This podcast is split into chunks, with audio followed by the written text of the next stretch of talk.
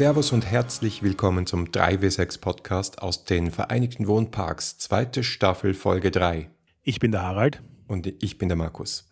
Wir reden hier über das Geschichten erzählen und Rollenspielen. Heute geht es weiter mit unserer Miniserie zum Thema Shadowrun, genauer gesagt mit dem ersten Teil unserer Diskussion über Shadowrun Anarchy.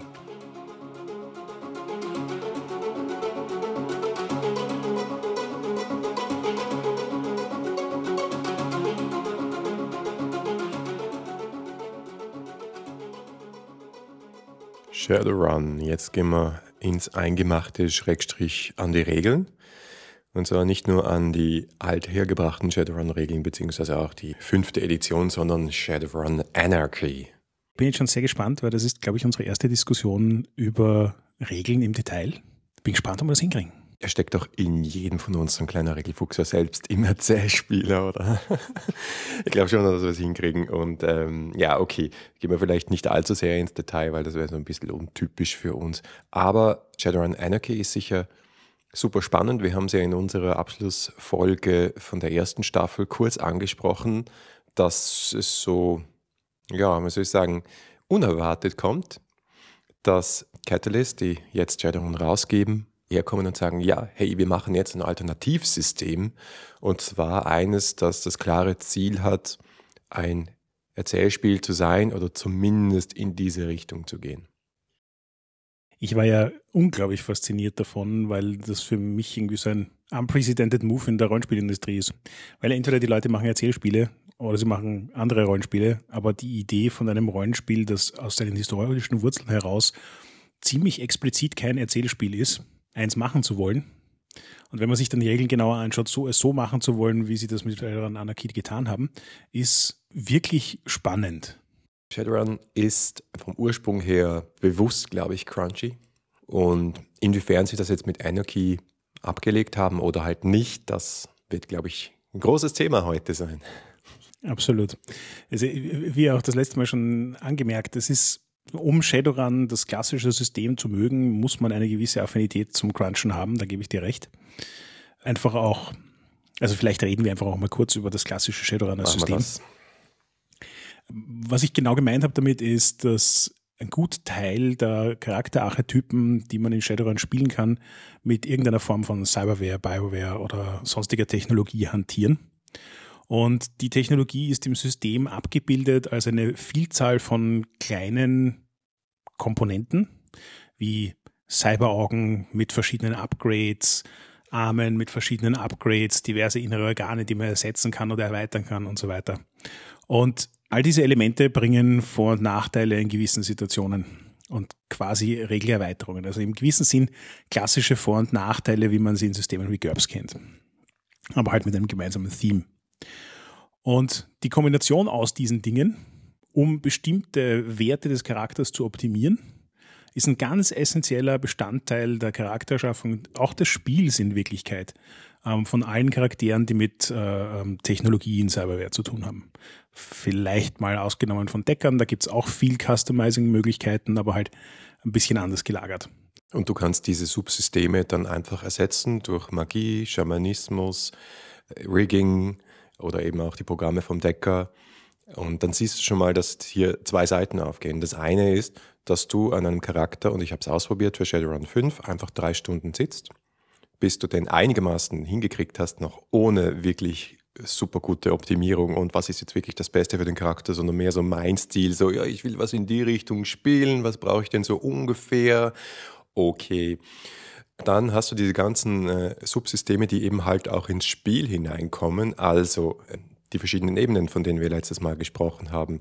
Magie, Astralraum, äh, Matrix und Rigging und, und so weiter. Und dann noch die ganze Technologie, das Gear. Das heißt, du kannst dann diese Optimierung und Customization auch auf jede einzelne Waffe, jede einzelnes Auto, jedes einzelne Flugzeug anwenden. Es ist ein gigantischer Baukasten, der extrem viel ermöglicht, aber entsprechend komplex ist. Und genauso wie du gesagt hast, du baust drei Stunden einen Charakter und in diesen drei Stunden hast du wenig Zeit damit verbracht, über die Story und den Charakter nachzudenken, ja. sondern primär über seine Werte. Absolut, ja. Äh, es ist ein crunchy System und es ist auch wirklich ziemlich brutal. Das heißt, wenn du das nicht beachtest, wenn du das ignorierst, dann wirst du einen Charakter haben, der nichts kann und stirbt. Das ist auch genau das, was ich eben auch das letzte Mal ähm, gemeint habe. Die Archetypen, es ist so ein bisschen irreführend zu glauben, dass die Archetypen nur Vorschläge sein sollen, was man spielen könnte. Weil wenn man sich einen Charakter baut, der so ein klassisches multiklassigen Mischwesen ist, heißt das, dass man nichts wirklich gut ist und das heißt, dass man echt schnell sterben wird. Ganz genau. Ähm, ist auch, auch für die Spielleitung wirklich, wirklich anspruchsvoll, das Power-Level richtig einzuschätzen. Die Charaktere werden auch nicht extrem schnell, aber doch äh, stärker und insbesondere auch, indem sie Nuyen, also Geld einsetzen und sich einfach das bessere Zeug kaufen können. Äh, tatsächlich finde ich das die größte Power Creep Gefahr in Shadowrun, dass äh, die Leute zu schnell zu Geld kommen und sich einfach das geilste Zeug einbauen, kaufen, sich ins geilste Zeug reinsetzen und einfach hier irgendwann mit dem Panzer auffahren. Ja, und da musst du irgendwie einen Weg finden, wie du als Spielleiter damit umgehst, der nicht unbedingt ist, dann immer noch selbst die größeren Geschütze aufzufahren, weil dann hast du einfach so eine, ein Hochrüsten, das kein Ende findet. Oder ein Ende findet dann, indem du sagst, okay, lass mal's. Also da würde ich jetzt gerne gleich die Gelegenheit nutzen, um mal so einen halben Schritt zurückzumachen. Historisch betrachtet ist einfach zu der Zeit, wo Shadowrun rausgekommen ist, ist aus meiner Perspektive eins der ersten, sage ich jetzt mal, Skill Systems. Also ich habe für mich immer so diese Unterscheidung von erster Generation der Rollenspiele, die und die und so weiter, waren so diese ganzen klassischen Class-based, Level-based Systeme. Dann kamen mit GURPS und Shadowrun und so weiter eher so die Skill-based Systems, wo eben auch die Klasse nicht mehr so sehr im Vordergrund steht. Du kannst im Prinzip bauen, was du willst, mit Vor- und Nachteilen. Da ist eben Shadowrun so ein ganz klassischer Vertreter dieser Generation an Rollenspielen. Es ist ansonsten relativ klassisch aufgebaut, oder? Wir haben Attribute, wir haben Skills. Eines der eher ungewöhnlichen Dinge, die Shadowrun, soweit ich weiß, pioniert hat, ist die extensive Verwendung von Dice Pools. Das heißt also zusätzliche Optionen, in irgendetwas besser zu sein, die aus verschiedensten Dingen kommen und dir dann halt eben auch Möglichkeiten bieten. Aber da kannst du vermutlich ein bisschen mehr dazu sagen. Also ich habe Shadowrun dritte Edition sehr, sehr lange gespielt, vierte Edition gelesen, fünfte Edition gelesen. Eins und zwei habe ich ausgelassen, kam es einfach nicht dazu. Was ich so höre, waren die auch nur so bedingt spielbar, vor allem die erste Edition, was halt nicht so ganz ausgeglichen war. Die Dice Pools sind spannend. Also einerseits ist es das, was ähm, viele vielleicht eben auch aus Storyteller World of Darkness kennen. Du nimmst die Anzahl deiner äh, es umgekehrt, ein Würfelpool stellt sich zusammen normalerweise aus deinem Attribut plus deinem Skill und das gibt die Anzahl Würfel an, die du grundsätzlich mal hast. Und dann gibt es noch Zusatzpools, die waren in der dritten Edition echt schon etwas unübersichtlich. Du hast also je nachdem, was gerade die Situation war und worin du gut warst und was du konntest, noch äh, Würfel dazu nehmen können und zwar sehr, sehr taktisch. Das heißt, keine Ahnung, du hast zum Beispiel in einem Kampf einen Combat Pool der ist aber nur für diesen Kampf lang gut und da muss ich halt entscheiden, in welcher Situation es sinnvoll ist, Würfel dazuzunehmen, die dir nachher vielleicht auch fehlen würden. In der dritten Edition war es noch so, dass der Zielwurf, das heißt die Target Number, auch änderbar waren. Das heißt, du hattest zwei Größen, an denen du geschraubt hast, die Größe des Dice Pools und die Höhe des Zielwurfs keine Ahnung, das war dann irgendwas zwischen 2 äh, und 18, weil die Würfel dann auch noch explodieren konnten. Das heißt, du hast Sechser weiter gewürfelt.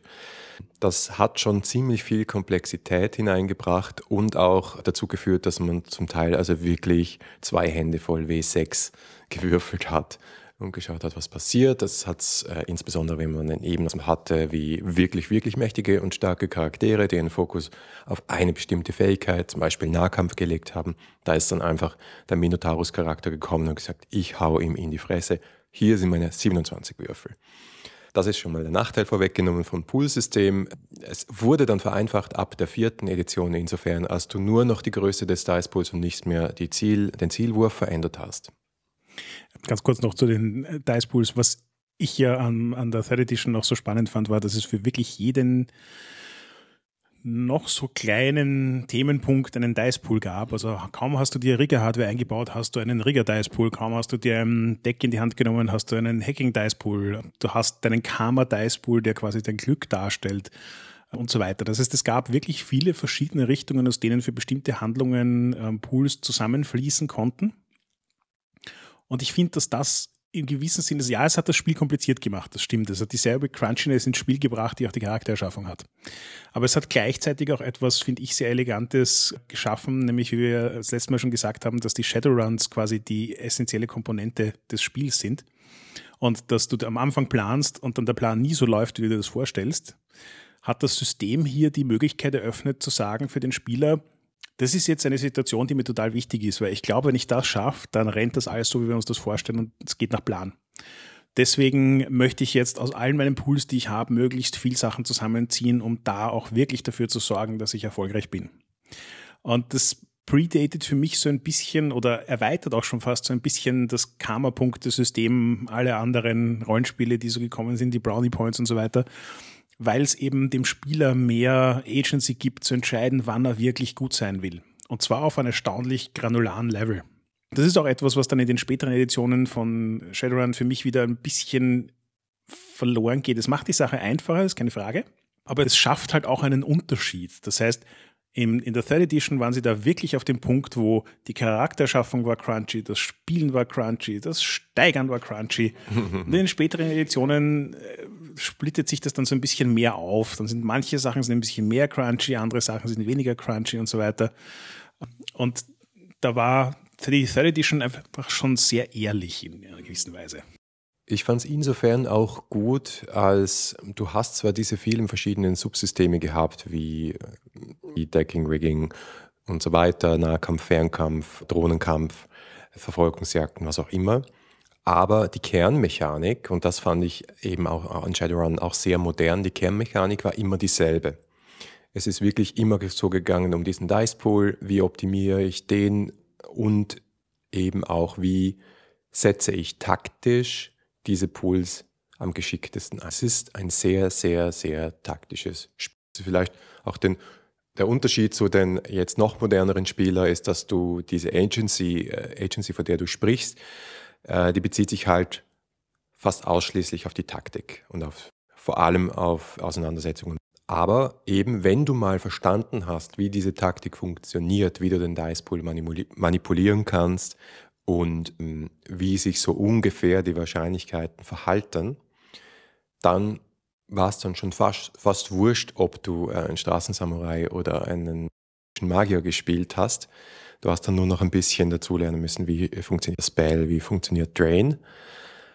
Und mein letzter Punkt noch dazu ist, was ich auch toll gefunden habe, wir haben jetzt die ganze letzte Folge über die Welt gesprochen und das System und die Welt sind wirklich eng miteinander verzahnt.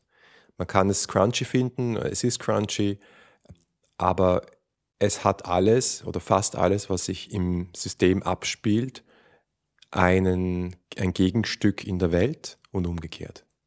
Also da ist für mich das Paradebeispiel, das fand ich auch immer sehr, sehr unique für Shadowrun, der, die Charakterschaffung mit einem Prioritätensystem. Das heißt also, bei der Charaktererschaffung gibt es, ich glaube, fünf Kennwerte, ähm, für die ich mich entscheiden muss, wo ich sozusagen eine Priorität setzen muss. Das eine ist äh, Metahuman, das heißt also, bestimmte Metahuman-Rassen haben bessere Attributsboni als andere, deswegen kosten sie mehr Priorität. Das zweite ist, habe ich mehr oder weniger Attribute. Das dritte ist, habe ich mehr oder weniger Skills. Und das vierte ist, habe ich mehr oder weniger Ressourcen. Ja, und das fünfte ist, bin ich magisch oder nicht magisch. Also Magier kosten mehr Priorität als Nicht-Magier. Und da musste ich dann zwischen diesen fünf Dingen meine Prioritäten verteilen. Das heißt, die Prioritätenverteilung an sich war bei allen Charakteren gleich, aber eben anders ausgeprägt. Und wenn ich jetzt jemanden spielen wollte, der super viel Cyberware hat, dann musste ich halt viel Wert auf Geld legen. Wenn ich einen Magier spielen wollte, dann werde ich vermutlich nicht so viel Geld haben. Ähm, außer ich verzichte halt total auf Attribute und Skills und so weiter. Und das hat, finde ich, eine, eine vereinfachte, aber sehr spannende Form der Prioritätensetzung äh, bewirkt, wo ich auch wenn ich mir einen Charakter mache, der nicht den klassischen Archetypen folgt, trotzdem in gewisse Kerben hineinarbeite. Und damit sozusagen für den Spielleiter leichter begreifbar macht, in welche Richtung der Charakter gehen soll. Als zum Beispiel bei GURPS, wo das ja wirklich vollkommen offen ist. Und entspricht eben wieder dem Grundkonzept der Welt, dass alles seinen Preis hat. Schon bei der Charaktererschaffung merkst du, ich möchte gerne alles haben, geht aber nicht. Ich muss mich entscheiden. Es ist eine harte Entscheidung. Und diese harten Entscheidungen ziehen sich durchs Spiel und durchs System und das ist cool. Das erinnert mich, ich habe für mich irgendwann entdeckt, dass ich dann weiß, dass ich einen gut optimierten Charakter in Shadowrun erschaffen habe, wenn ich wirklich verrickeln muss, dass sich die Prioritäten gerade ausgehen. Also wenn ich sage, ich bin so am oberen Limit eines Cash Brackets, ich muss vielleicht das nächste nehmen, wie kann ich das noch runterdrücken, damit ich dann doch ein bisschen mehr Skillpunkte habe. Das war dann immer so ein Zeichen dafür, dass dein Charakter ist, der vermutlich gut geminmaxt ist.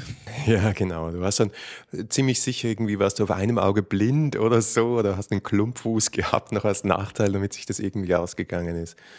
Ja, aber das war jetzt nicht das Einzige, was ich zum Beispiel in Shadowrun ähm, sehr unique fand. Etwas, was mich auch nachhaltig als Rollenspieler sehr beeindruckt hat, war das Magiesystem.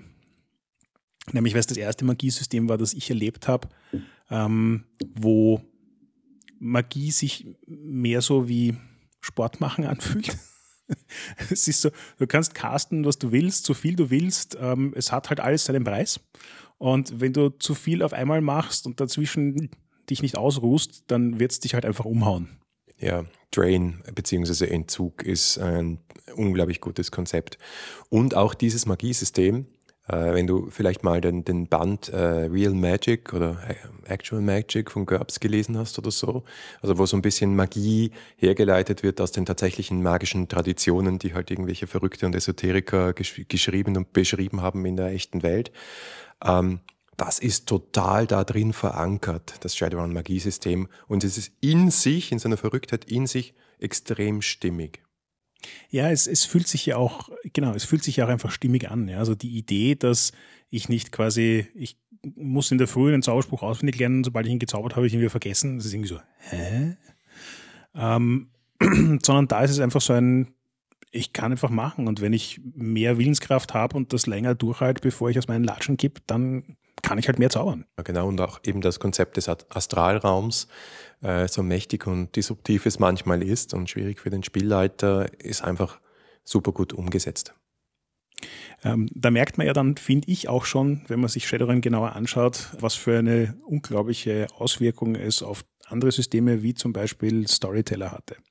Also das eine, das du ja vorhin schon kurz angesprochen hast, ist das Konzept von Würfelpools, wo ich eine bestimmte Anzahl an Würfeln gegen eine bestimmte Zahl würfle, ist ja direkt in World of Darkness und Vampire weitergewandert. Durchaus relativ absichtlich, weil einer der Designer, der mitverantwortlich war, auch an Shadowrun gearbeitet hat. Und gleichzeitig aber auch solche Konzepte wie, wenn ich mir zu viel Cyberware einbaue, dann kostet mich das Essenz und das bestimmt, wie menschlich ich noch bin. In Shadowrun selber hat das ja dann auch die Auswirkung, dass das klassische Trope von wegen Magier darf keine Rüstung tragen umgesetzt wird im Sinne von Magier darf sich keine Cyberware oder sollte sich keine Cyberware einbauen, weil ihn das schlechter in Magie macht, weil ihn das Essenz kostet. Und Essenz ist direkt gekoppelt an Magie. Und solche Sachen, die dann auch in Vampire als Humanity weitergegangen sind. Also da gibt's relativ viele Sachen, die spätere Rollenspiele recht stark beeinflusst haben. Und ich finde, dass Shadowrun so ein klassisches Beispiel ist, wo im Game Design einige wirklich gute Ideen drin waren. Und das in dem Fall halt glücklicherweise auch auf ein wirklich spannendes Setting getroffen ist und deswegen hat es meiner Meinung nach auch so eine Staying Power. Ich glaube auch, das war eines der ersten wirklich, also ich sagen, bewusst durchdesignten Spiele, wo ein Verlag sich hingesetzt hat und gesagt, wir brauchen ein neues Produkt, ein eigenes Produkt, unsere eigene Welt, unser eigenes System. Was fehlt? Was, was können wir besser machen? Und dann ein Team zusammengestellt hat und daraus ist Shadowrun entstanden. Das ist total spürbar und dadurch, dass die so großartige Arbeit geleistet haben, hat es eben die Staying Power und gibt es ja auch ganz viele Ausformungen davon in Form von alten und neuen Computerspielen, Romanen, äh, was es auch immer ist. Einer der anderen Punkte, über die wir jetzt schon ein paar Mal philosophiert haben, ist, großer Bestandteil eines Cyberpunk-Settings ist der Decker oder Hacker und der Cyberspace. Gibt es natürlich auch in Shadowrun. Wird von wirklich wenig Leuten gespielt. Die Frage ist, warum? Ich glaube, das Hauptproblem ist Timing und Gruppendynamik in Wirklichkeit, weil der Hacker, der Decker tritt in eine Welt ein, wo Zeit ganz anders funktioniert, wo so ein in, in der Realwelt so ein Hack wahrscheinlich nur wenige Minuten dauert und eher örtlich an einem Ort verbleibt. In der Spielwelt aber sitzt du da zwei, drei Stunden, weil es halt so crunchig ist, um das abzuhandeln weil das so kurz funktioniert und die Person vielleicht am gleichen oder am anderen Ort ist, je nachdem, muss man sich überlegen, wie, wie kann man das irgendwie machen? Äh, cuttet man hin und her, dann kommt die Timeline durcheinander, schickt man die anderen auf Pause, das ist super Fahrt, weil man einfach wartet. Und die meisten Gruppen, in meiner Erfahrung, haben es einfach so gelöst, dass sie gesagt haben, gut, der Decker ist nicht Teil der Spielercharaktere sondern wenn wir dieses Element brauchen, dann heuern wir einen NSC an oder dann machen wir das vor dem Spiel oder nach dem Spiel oder wir machen einfach einen einzigen Wurf und bestimmen darüber, hat der Hack funktioniert oder nicht. Wir verlieren das Spielelement und müssen das halt so ein bisschen dazu denken, aber in der Praxis war es die einfachere Lösung da hat sich Shadowrun ja im Laufe der Jahre und Editionen auch durchaus Gedanken dazu gemacht, um Wege zu finden, wie sie das irgendwie optimieren können. Äh, manches hat besser funktioniert, manches hat schlechter funktioniert, manches war auch einfach nur konzeptionell elegant, aber hat dann am Spieltisch nicht gut funktioniert. Also ich fand zum Beispiel in der ähm, vierten Edition die Idee, dass Hacker wieder mehr Element eines normalen Shadowruns werden, weil sie halt diejenigen sind, die die Türen hacken und dafür sorgen, dass das Gun-Turret deaktiviert ist und so weiter, aber dafür müssen sie halt vor Ort sein und mit den anderen mitlaufen. Eigentlich relativ elegant, aber natürlich gibt es der Rolle eine vollkommen andere Bedeutung, als es sie vorher hatte. Weil vorher war es halt wirklich so dieses, der Hacker ist eigentlich so das zentrale Element des ganzen Runs. Das ist der, der die wirklich wichtigen Dinge organisiert. Und der Rest ist eigentlich nur dazu da, um dafür zu sorgen, dass er überlebt. Und das macht halt dann auch das Spielgefühl von Shadowrun anders. Ja, und da haben sie in der fünften Edition auch eine, einen viel diskutierten Rückzieher oder Schwenk gemacht, um äh, ein bisschen wieder in die traditionelle Rolle des, des Deckers zu kommen, ein bisschen das Ganze ein bisschen mehr cyberpunky zu machen, trotzdem aber nicht auf Dinge wie Wi-Fi und so zu verzichten und Augmented Reality und all die Dinge, die halt irgendwo näher an unserer realen Erfahrung sind. Es ist ein bisschen ein Mischmasch geworden. Ich finde die Regeln in der fünften Edition mit Marks und so weiter nicht so schlecht, aber ich muss ehrlich sagen, in der Praxis nicht ausprobieren. Apropos die eigenen Regeln für Matrix und Decken und so weiter. Ähm, ich habe erst letztens wieder das Shadowrun-Regelwerk in der Hand gehabt und ich muss zugeben, die Fifth Edition ist eines der ersten Rollenspielbücher, das mich physisch intimidated. es hat zwar, glaube ich, nur 800 oder 900 Seiten, aber es ist so ein dermaßen solider Wälzer, wo du, wenn du das jemandem in die Hand drückst und sagst, lies das mal, damit wir spielen können, äh, ja. bleibt einem schon ein bisschen die Luft weg. Ja, das stimmt. Und da sind dann natürlich die Detailregeln für zum Beispiel Matrix oder, oder auch, keine Ahnung, Initiierung von Magiern nicht drin. Ja. Es ist schon es ist schon heftig. Ich finde, sie haben es insgesamt besser gemacht als andere Spiele, äh, dass, dass sozusagen der Ausbau der Welt und der Ausbau der Regeln nicht zu einer unglaublichen Wust, den du nicht mehr managen kannst. Finde die fünfte Edition ganz gelungen. Sie haben sich immer wieder bemüht, zurückzukommen auf den Punkt. Nicht extrem äh, in diesen diversen Subsystemen und ähm, Teilwelten zu verlieren. Danke fürs Zuhören. Das war der dritte Teil unserer Miniserie zu Shadowrun.